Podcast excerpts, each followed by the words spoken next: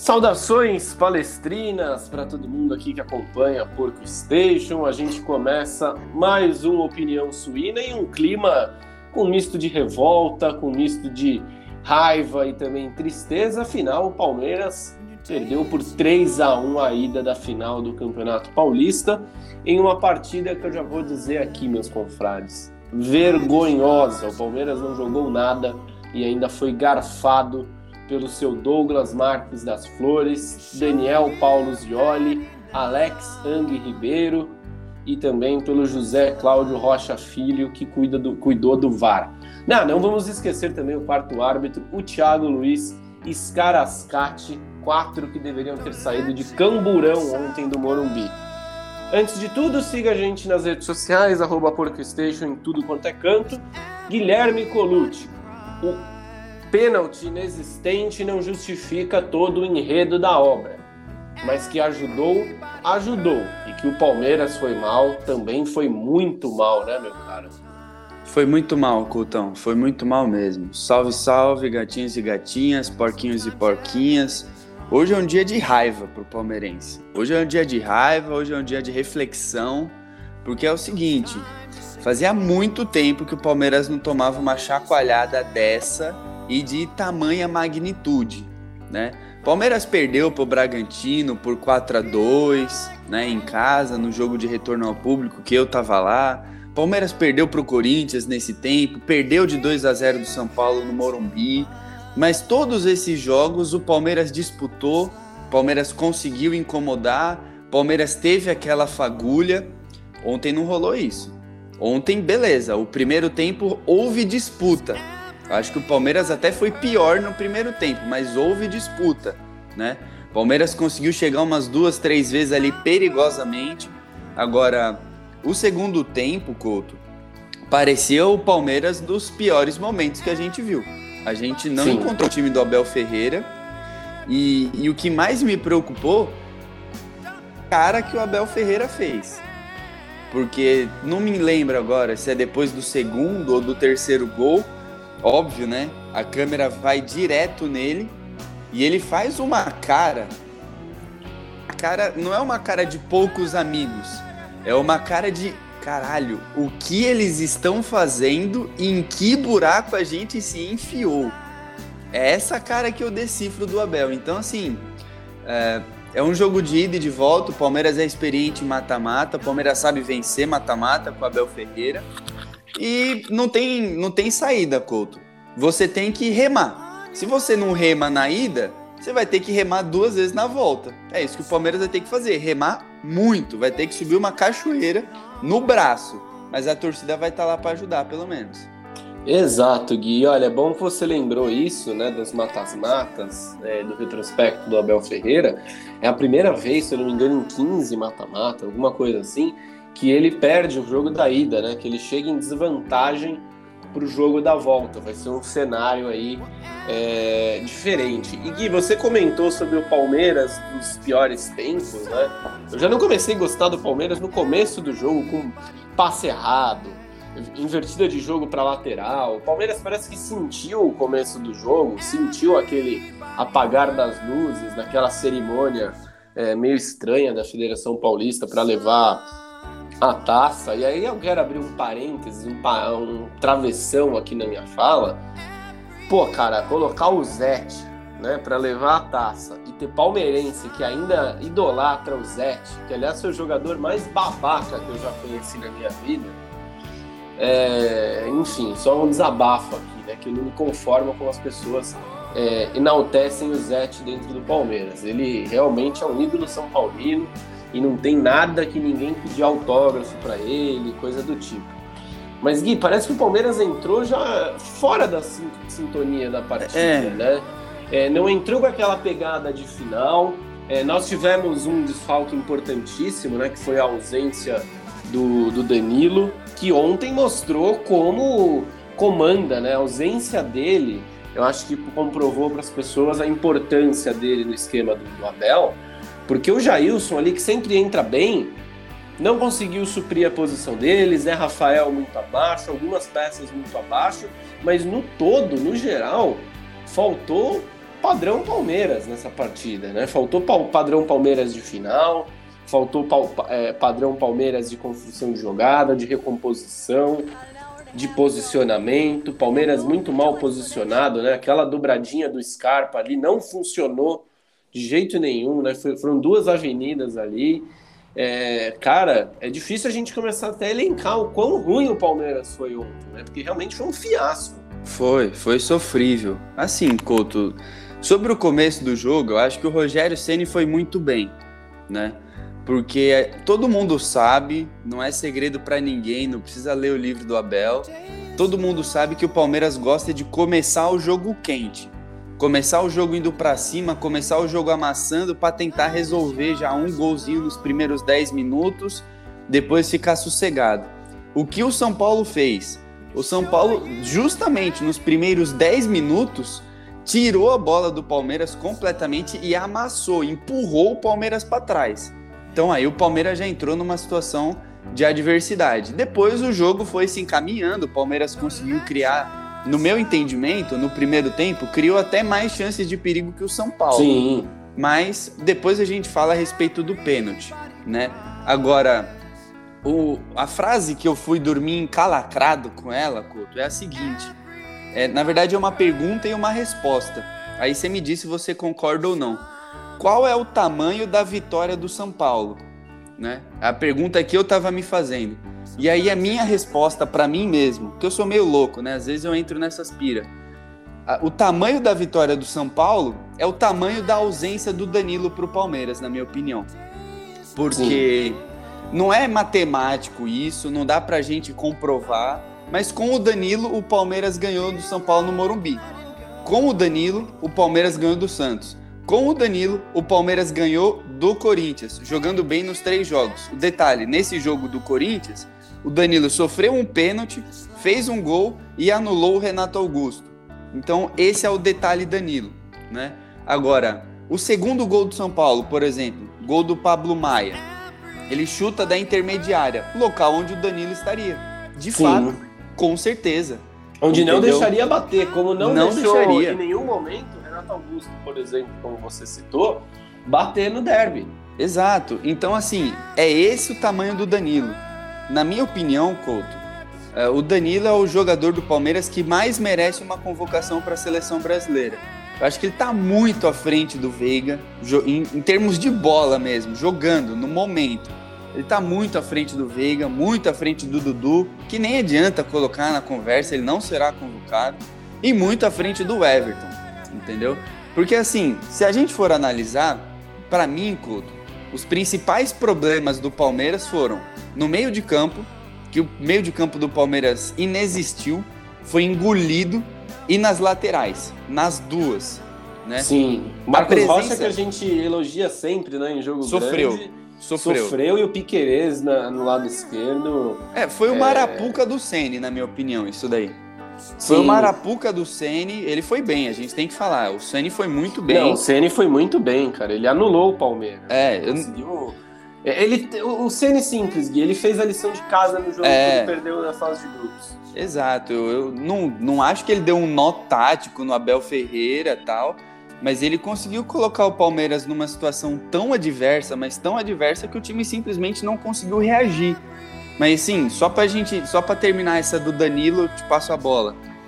O Danilo, ele obviamente atuaria ativamente no meio-campo, então acho que o domínio do São Paulo seria muito menor, qualificando o passe, preenchendo espaço em uma das laterais, né? Porque ele e o Zé Rafael se dividem, um pega a lateral esquerda, outro pega a lateral direita. Então, praticamente 75% do problema com o Danilo, em tese, se não tivesse resolvido, estaria minimizado. Então, esse é o tamanho da importância do Danilo para o Palmeiras hoje. Ele é o jogador mais importante do Palmeiras nesse elenco. Pode não ser o mais decisivo, mas no momento, ele é o mais importante, cara. Exato, Gui. Não, e ontem fez uma falta danada, né? A dupla de volantes ali entrou muito fora de ritmo. Né? O Jailson, que na teoria seria esse cara mais marcador, é, que, que, daria proteção ali à zaga do Palmeiras, não conseguiu realizar isso. Zé Rafael, já há algum tempo, né, que a gente precisa, precisa citar ali, mais ou menos desde a final da Recopa, o Zé Rafael vem abaixo, né? Errando uns passes curtos que não costuma errar, é, recompondo de forma errada, não dando tão, tantos botes certeiros. Ontem, realmente, né, o meio de campo do Palmeiras ficou muito fragilizado. E Gui, só para finalizar, Danilo, que ainda é dúvida para o jogo de domingo, né? Exato, exato. Mas eu vou propor uma reflexão para você, Couto, que é o seguinte: a gente sempre fala bem do Gustavo Gomes e do parceiro de zaga dele. Porque a gente fala, não, o Gustavo Gomes é um zagueiro nota 10, ele melhora o lateral que está do lado dele, o zagueiro que está do lado dele. E eu acho que a mesma coisa vale para o Danilo, entendeu? O Luan, por exemplo, é um zagueiro nota, sei lá, 7, 8. Quando ele joga com o Gustavo Gomes, ele vira 9, né? O Zé Rafael, ele é um segundo volante, nota 7, 8. Mas quando ele joga na companhia do Danilo, que é nota 10, aí ele vira nota 9 também. Então, assim, é, tanto o Gustavo Gomes quanto o Danilo, até o Veiga, o Dudu, enfim, esses caras, eles melhoram muito os parceiros de time dele, né?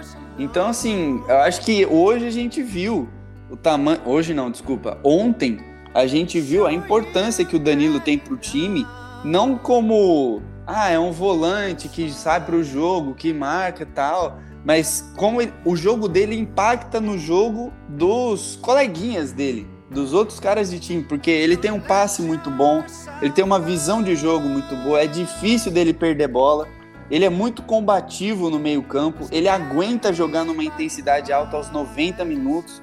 Então o Palmeiras sentiu muito, mas muito a ausência dele. E sem o Danilo, os outros do meio-campo ali também acabam tendo o desempenho um desempenho menor também, né? Então, nossa, foi assim, foi sofrível, cara. Foi sofrível ontem.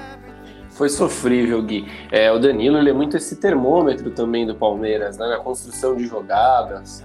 É, o Abel sempre gosta de recorrer a essa tríade, né? Para com, com, começar as jogadas ali entre os dois zagueiros e um lateral.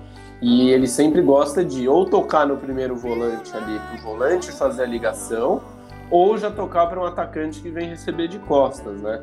E ontem o Palmeiras não tinha essa arma, né? Porque a gente tem que lembrar também que tanto o Zé Rafael quanto o Jailson não tem esse primeiro passe que o Danilo tem. Sim, exato. Então ali o Palmeiras já começou a se complicar porque não tinha construção. O Veiga tinha que voltar muito, é, passava muito pela construção de Piquerez e Marcos Rocha as jogadas e os dois erráticos, né? O Marcos Rocha errático, de um jeito que a gente não está acostumado a ver.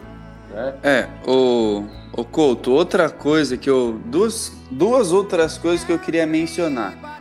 Uma é lembrando da sua teoria, que talvez eu nunca tenha é, assinado embaixo 100%, mas ontem para mim ficou latente, né? Que isso aqui a gente tem que falar. O Couto foi o cara que mais vezes disse que o elenco do Palmeiras não é tão forte assim. E ontem ficou bem claro, né? Porque Sim. o Abel Ferreira olhou para o banco, os comentaristas pedindo para ele mudar, para ele fazer alteração, que ele tinha que mudar o jogo. Aí ele olha para o banco, beleza, tem o Gabriel Veron e tem o Wesley. São bons jogadores, mas eles não estão maduros, eles não estão prontos o suficiente para entrar num 2 a 0 é, negativo numa final, 3 a 0 negativo numa final e mudar o jogo. Aí ele olha pro Atuesta, está nos primeiros meses de Brasil, ainda não está acomodado, né? O Jailson já estava em campo. Então, assim, o Patrick de Paula foi vendido. Então, assim, a gente olha para o banco do Palmeiras, tá bom, Casagrande, tá bom, Maurício Noriega. O que, que ele vai colocar? Ele vai colocar o Daverson? Ele vai colocar o Rafael Navarro? Desculpa, o Palmeiras não tem o Nátio Fernandes, não tem o Keno, não tem o Pedro. Ô Gui, esse momento era pra estar o Scarpa no banco, né? Você De repente. Um cara do, um cara do calibre do Scarpa tendo um titular melhor do que ele, né? Por exemplo. Assim. Por exemplo, entendeu? É, então. Faltou isso. E, e, outra, assim, né? Aí você vai e coloca o Atuesta ali no meio de campo, que é o jogador mais próximo, assim, mesmo de distante, das características do Danilo, né? De, de ter esse primeiro passe, de ser um volante mais ofensivo. Mas só o Atuesta não vai resolver. Né? Aí você é obrigado a tirar o Dudu. Porque o Abel, ele, ele sabe que o Dudu pode ali numa bola fazer alguma coisa, mas ele precisa dessa intensidade nas laterais. É, você tem o Rony ali, que é peça imprescindível. E, e também não, não dá para confiar em Davidson e não dá para confiar no, no Rafael Navarro. Então, assim, o Palmeiras tem um elenco limitado, cara. Não é um elenco ruim. Não, é, é o que. Ai, nossa senhora, esse time vai brigar para não cair. Não, longe disso. É um time competitivo com um elenco limitado. É, um, é o terceiro melhor elenco do Brasil, só que está muito distante do primeiro e do segundo melhores elencos do Brasil. E tá Sim. muito longe. Em questão entendeu? de time titular, cara, o Palmeiras, por todo o conjunto da obra, por time titular, pode, pode ser até que se destaque como o primeiro, porque é mais regular. Ontem foi um capítulo à parte. Isso a gente precisa deixar também bem enfatizado. Ontem foi um negócio muito distante. Deu tudo errado. Deu tudo errado. É que nem diria uma velha amiga nossa, Gui, é, que tem dia. Qualquer, tem dia que é de noite mesmo, né? É, é isso aí. É, foi isso, cara. E, e, mas assim, eu acho que precisa ligar alguns alertas, um alerta emergencial para essa partida de volta contra o São Paulo. E, e Gui, é, a gente já analisou um pouco da parte tática e, e eu acho que o pessoal que está ouvindo a gente é bom entender que a gente não está acreditando a derrota pelo pênalti porque foram três gols que nós sofremos, sendo que só um foi, foi irregular, né? Mas assim, eu volto naquilo que eu falei, agora a gente já se aprofunda no lance. É importante você construir esses momentos chave é, dentro de uma partida, fazer gol no começo, fazer gol antes do intervalo, na volta, que são momentos que desestabilizam o psicológico. Por exemplo, o Abel já tinha ali a, a, a conversa dele de intervalo pronta para fazer. Zero Do 0 a 0, exato. Sai o gol no, literalmente no último lance, é complicado. E Gui, você não pode ter mais braços para jogar futebol? Ah, não, Couto, assim, na minha opinião é simples, é muito simples. Se você marca o pênalti do Marcos Rocha, tem que marcar o pênalti do outro lado também. Acho que foi Sim. o Marquinhos. Foi o Marquinhos? Eu não vi, eu tava trabalhando. Eu... eu não. Eu não lembro se foi exatamente o Marquinhos, mas enfim, é a mesma situação. Do Marcos Rocha, se você olhar atentamente, a bola bate no ombro e na mão. Que tá um pouquinho pulado a mão do cara, tá protegendo o queixo dele.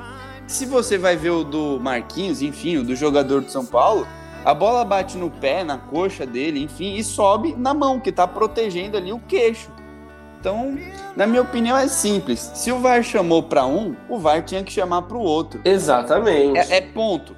Ponto. Acaba aí na minha opinião, dava para passar os dois sem ser pênalti e dava para os dois ser pênalti. Só que o problema é que a arbitragem do Brasil ela não tem o menor critério. Dentro do mesmo jogo, eu não estou falando de Rafael Klaus, Anderson Daronco, Douglas Marques das Flores, não é o critério muda de um árbitro para outro. O critério muda do mesmo, no mesmo jogo, em questão de minutos. Então, assim, tudo bem, eu aceito marcar o pênalti do Marcos Rocha, não tem problema. Mas, Mas do outro lado. mesmo critério, né? Do outro lado, o VAR tinha que ter pelo menos chamado. E o juiz deveria ter marcado outro pênalti. Entendeu? Se você não marca o do Marcos Rocha, esse também não seria. Então, assim, é, é só esse critério que eu, que eu problematizo. Para mim, o problema não é o VAR. Para mim, o problema é quem opera o VAR. E ontem ficou claro. Agora, o juizão, a minha crítica é que ele deixou o jogo chato. O jogo começou legal. O Palmeiras atacando, o São Paulo atacando, o Palmeiras fazendo falta dura, marcando firme, o São Paulo fazendo falta dura, marcando firme, fazendo falta tática, e o juiz não deu um amarelo. Porque Sim. tem aquela ideia, para mim isso é uma ideia de jacu gigantesca. Não, vai segurar o cartão amarelo no primeiro tempo e no segundo tempo ele vai distribuir. Cara, isso é uma loucura para mim. Isso não deveria existir, entendeu? Quer dizer, não no tá primeiro tempo. Isso, né, é. Porra, meu, assim, de verdade, no primeiro tempo era pro Gustavo Gomes e pro Caleri terem tomado amarelo. Era pro Nestor, sei lá, pro meio-campista lá do São Paulo ter tomado amarelo também, que matou os dois contra-ataques do Palmeiras. E o cara fica segurando. E aí no segundo tempo, qualquer jogo de corpo, o cara dá amarelo para compensar. Pô, isso não existe, cara. Isso não existe. É um árbitro novo, tudo bem, pode ter sentido a pressão e tal. Mas, meu, pelo amor de Deus, ele tem que estar tá atualizado, ele tem que saber que todo mundo critica isso, isso é ridículo. Entendeu? Falta para amarelo é falta para amarelo. E ele não, dá, não dava amarelo. Então, o jogo chegou ali 20 minutos do primeiro tempo, ficou picado, ficou mascado, falta tática aqui, empurrão dali, pipipi, popopó, e o jogo não andou. Não é porque os jogadores não queriam jogar, é porque o juiz não deixava jogar. O juiz também interfere na fluência do jogo. Se ele dá cartão, isso vai mudar. Eu vou pensar duas vezes antes de derrubar o amiguinho, né, Couto? Exato, né, Gui? Faltou, é, é, faltou atuação realmente da arbitragem, né? Em, em, em, vários momentos aí que você citou, cartão amarelo pro Jailson completamente desproporcional ao lance, né? Por é, encostou no Igor Gomes. É, sabe? É, é, ontem foi muito mal, cara. E o pior foi a chefe de arbitragem falar que teve orgulho Meu dessa. Deus dessa equipe de arbitragem que foi muito mal. A gente não está querendo colocar a culpa 100% neles, mas eles influenciaram diretamente o resultado do jogo, né? Porque foi foi algo assim meio absurdo, né? Você foi muito bem, o Palmeiras teve um lance igual de pênalti. Se o seu critério está errado, erre para os dois lados, erre duas vezes. É, defenda o seu erro, sabe? É, é, o ideal? Não é o ideal. Ô, ô Couto. Mas, mas pensa o seguinte, Gui. Imagina só tem uma outra jogada dessa igual pro São Paulo. É, então. E ele mas, não dá. E ele mas... não dá o pênalti. Aí você assume que você errou o primeiro pênalti. Que você errou em marcar o primeiro. Então o correto seria o seguinte: eu adotei esse critério aqui, eu vou levar esse critério até o fim dos 90 minutos. Até o fim do jogo, qualquer bola que bater na mão ali, não sei o quê, eu vou dar o pênalti. Trazendo para o nosso ambiente, Couto, do jornalismo, é como se a gente fizesse um texto e no primeiro parágrafo a gente escrevesse feliz com Z e no terceiro parágrafo a gente escrevesse feliz com S. É isso que ele fez. Entendeu? Sim. Uma analogia é basicamente isso. Então não dá para entender. Entendeu? Não dá para entender. Se você marcar lá, você tem que marcar cá. Não foi por isso que o Palmeiras perdeu. Acho que isso teve um ímpeto, sim, teve um impacto, sim, como você disse, né? Palmeiras foi pro segundo tempo perdendo já, mas de longe, na minha opinião, o principal motivo do Palmeiras sair derrotado foi o Danilo. Torcedor de São Paulo, eventualmente que esteja ouvindo esse podcast, acho muito difícil. Primeiro, parabéns aí pela vitória, é, mas ele vai lembrar do Gabriel Sara. O Gabriel Sara de fato não jogou, ele tá machucado e tal, mas a diferença é que o São Paulo ele já tá sem o Gabriel Sara há algum tempo. Ele já está sem o Luan há algum tempo. Então ele conseguiu já se acostumar com a ausência desses jogadores e azeitar o time. O Palmeiras perdeu o Danilo contra o Bragantino. Entendeu? Ele joga 70 minutos contra o Bragantino, joga muita bola e aí ele sai. Então esse é o primeiro jogo que o Palmeiras faz, de fato, sem o Danilo. E é justo numa final, num território que o Palmeiras sempre sofre, que é o Morumbi, território hostil. Então tem essa diferença. E na minha opinião, o Danilo é mais importante para o sistema do Palmeiras do que o Gabriel Sara é importante para o sistema do São Paulo. Ele é muito importante, titular absoluto, pipipi popopó. Mas o Danilo, a gente viu a diferença do Palmeiras em um jogo grande com e sem o Danilo, né? Exato, Gui. Bom, e ainda é dúvida para o jogo da volta, e a gente já vai chegando aqui na parte derradeira do, do episódio. Gui, o que você faria para esse jogo contra o, São Paulo no Allianz Parque domingo? Iria ainda com essa dupla Jailson e Zé Rafael, caso o Danilo não vá? Daria uma chance para começar com a Tuesta, para ter até um time um pouco mais é, ofensivo? Mudaria alguma coisa na parte ofensiva do Palmeiras?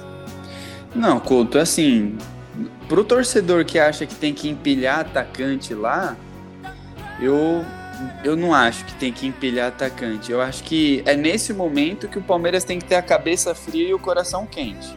Sim. Entendeu? É agora. Não adianta falar de cabeça fria, coração quente quando ganha do Corinthians. Quando enfia o saco em algum time qualquer aí, Novo Horizontino, enfim. É agora. Entendeu? Então, qual que é a, a do cabeça fria, coração quente? Tem hoje, quinta-feira, tem sexta, tem sábado e tem até domingo de manhã para preparar o jogo. Ah. Você tem que lamentar a derrota só por 24 horas. Não, já era, já é, acabou. É já. o que é o que defende o Abel, é o que a gente segue. Então, Hoje não. a gente comemoraria ou, ou, lamentaria e a partir de amanhã vamos para cima. Então, é, vamos, vamos repensar as coisas. você tem de quinta até domingo para elaborar a estratégia e saber o que vai fazer. Na minha opinião, eu se eu a única coisa que eu mudaria de repente, você pode me chamar de maluco, Couto, mas é que assim, o estilo de jogo do São Paulo ele tem sido a criptonita do Palmeiras, né? O Palmeiras tem sofrido para jogar com o São Paulo. É um time muito intenso no meio-campo, é o time que faz marcação individual, que chega pelos lados. O Rogério Ceni vende a ideia de que ele gosta de jogar com a bola. Mas é curioso que o time dele vai melhor quando está sem a bola, né? Porque tem espaço. Então, assim, é, eu, eu inovaria. Eu iria de Daverson. Eu tiraria o Scarpa, botaria o Rony de um lado, o Dudu no outro e o Daverson no ataque. Porque. Olha, só assim, pra fazer um TS, Gui, você, fez, você faria o que eu faria, só com uma então, alteração. Eu não ia de Daverson. Você ia com o Navarro? Eu ia com o Navarro porque voltou, né? É, voltou a desconfiança no Davidson. Um jogo com é, é, emoção lá no limite, o Palmeiras atrás, o Davidson, é. Davidson não tem porra nenhuma a perder porque vai ser negociado logo, logo menos.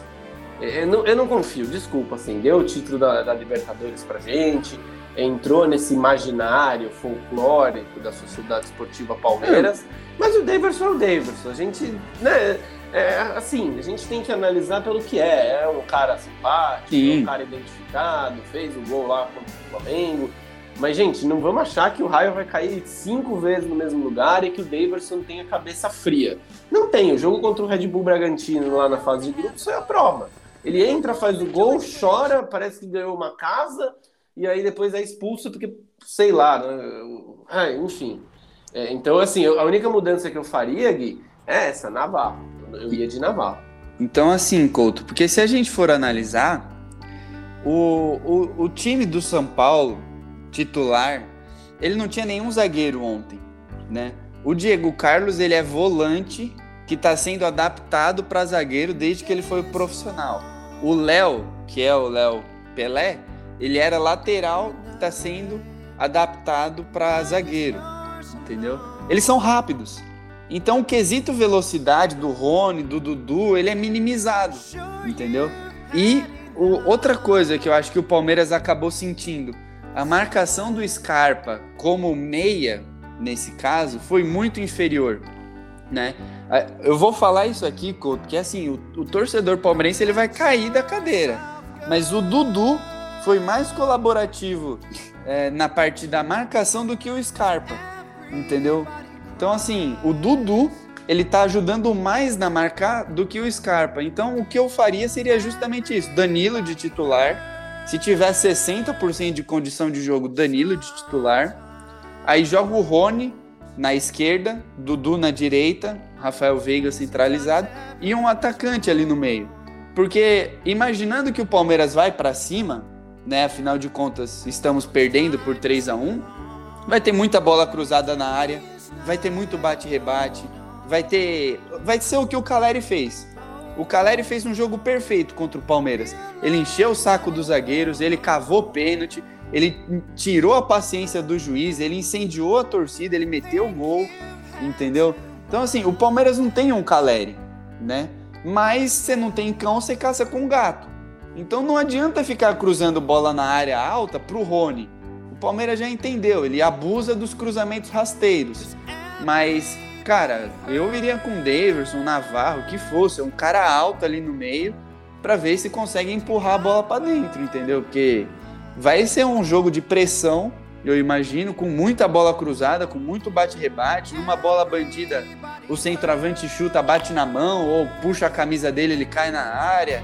Enfim, são essas mudanças que eu faria. E o Rony ajudaria mais na... Na marcação. Na marcação. Na, na recomposição. E Gui, uma coisa né, que também a gente tem que validar, a Veiga, é, apesar da atuação ruim do time como um geral, marcando em clássico de novo, fazendo gol importante. Muito decisivo. E, gente, ó, uma, uma dica, hein, Abel? O Jandrei entrega. É, então, ele é bom com a mão, ele é bom com o pé. Mas é impressionante. Eu tava falando pro Vandeco, velho Tá falando pro meu pai. Porque vamos ser sinceros, foi frango Nossa. do Jandrei a falta. Não foi eu... mérito do, do, do, do é. Rafael Veiga, não. Cara, eu tava falando com meu pai, eu falei, meu, Sacanagem, né? O Jandrei foi entregar justo contra o Corinthians. Significa que ele não vai entregar outra tão cedo, né? Podia ter guardado para entregar na final. Mas. Não, mas ajudou a gente, porque ali, cara, o Veiga ele bate aquela falta. Aquela falta ali era para cruzar, né?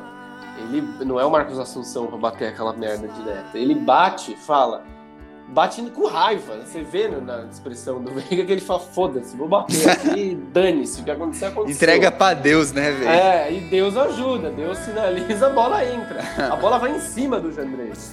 Ah, é. mas foi por meio da barreira, não sei o que. Porra, mas bola em cima do goleiro, tem que pegar. Eu... É, falhou, falhou no gol do Palmeiras. Eu acho o Jandrei bom com a mão, acho o Jandrei bom com o pé, mas ele não é nenhum absurdo, assim, nossa, estamos falando do Tafarel, né? Tamo cara, eu acho que o, o Jandrei não é São Paulo material, cara. Você acha? Você acha que ele eu tá acho. abaixo? Eu acho que ele tá abaixo, cara. Eu o gosto Jandrei, o Jandrei é um ótimo goleiro para times médios, cara.